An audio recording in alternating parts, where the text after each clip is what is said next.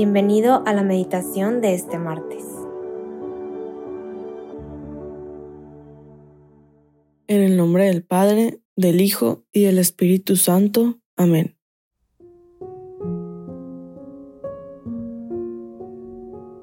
Padre lleno de misericordia, yo sé que tú me amas mucho, que estás presente en todo lugar, que estás aquí dentro de mí, viendo mis más ocultos pensamientos y sentimientos te pido tu gracia para hacer este rato de oración. Ábreme en tu presencia para conocerte. Revélame quién soy y qué quieres de mí, para amarte siempre y hacerte conocer y amar por todos. Así como Santa Teresa de Jesús y San Enrique Oso, me comprometa contigo en la construcción de tu reino. Amén. En este momento vamos a hacer la invocación al Espíritu Santo. Por eso te invito a que pongas tu corazón, mente y alma en disposición Ven Espíritu Santo, llena los corazones de tus fieles y enciende en ellos el fuego de tu amor. Envía Señor tu Espíritu Creador y se renovará la faz de la tierra. Oh Dios que has iluminado los corazones de tus hijos con la luz del Espíritu Santo, haznos dóciles a tus inspiraciones, para gustar siempre del bien y gozar de su consuelo. Por Cristo nuestro Señor. Amén. Te pido Señor transmitir la mejor versión de lo que hoy van a escuchar. El día de hoy, martes 28 de noviembre del 2023, meditaremos el Evangelio de Lucas 21, versículos del 5 al 11. En aquel tiempo algunos ponderaban la belleza del templo que estaba adornado de bellas piedras y ofrendas votivas. Jesús les dijo, Esto que veis llegarán días en que no quedará piedra sobre piedra que no sea derruida le preguntaron, Maestro, ¿cuándo sucederá eso?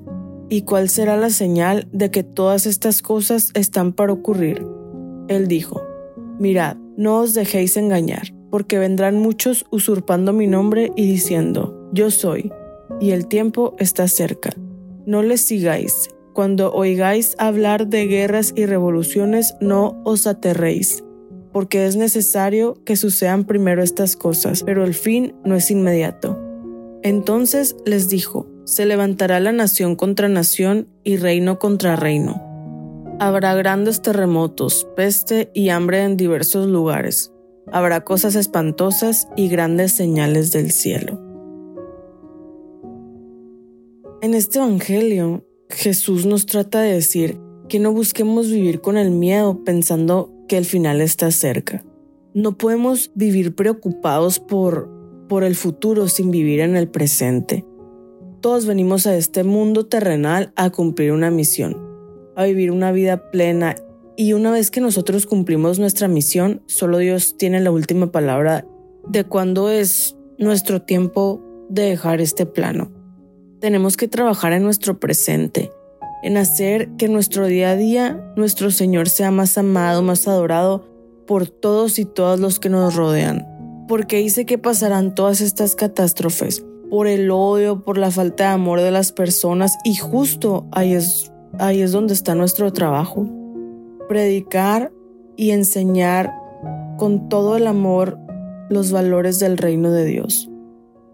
Nosotros mismos somos los que derrumbamos esos templos con el egoísmo, la violencia, la avaricia, la tentación, la falta de humildad, la falta de los valores divinos, etc. Todo eso hace que esos templos poco a poco se vayan derrumbando. Y para eso estamos nosotros, para evitar que esos templos se derrumben con todo eso que pasa. Y aunque el futuro puede parecer muy incierto, es importante, tenemos que tener presente que Dios siempre está con nosotros y Él es el que nos da la fuerza para superar cualquier obstáculo. Además, este pasaje nos recuerda que debemos estar atentos a las señales y estar preparados para enfrentar cualquier desafío que se nos presente.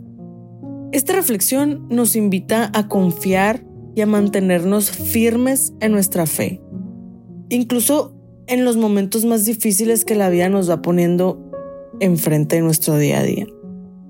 El lenguaje apocalíptico usado en este pasaje refleja la realidad de la humanidad en la época, marcada por conflictos, cambios políticos, crisis existenciales, todo eso.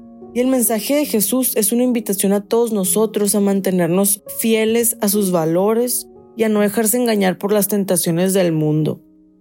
Por todo esto, te pido Señor que hoy nos bendigas y nos acompañes, que nos des la gracia que necesitamos para poder vivir realmente de corazón esta preparación al tiempo de adviento que vamos a comenzar este fin de semana, con un espíritu de renovación interior, con la mejor disposición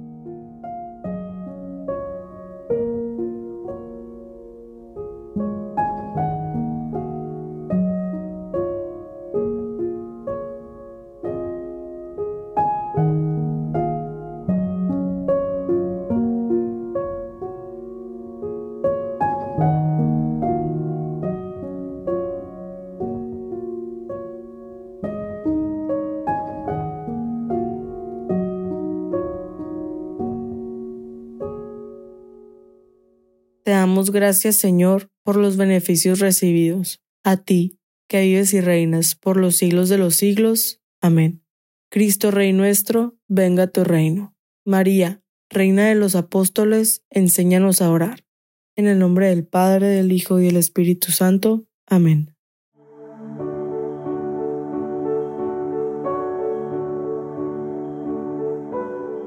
Te invitamos a quedarte dialogando con Dios y seguir en oración. Nos escuchamos mañana.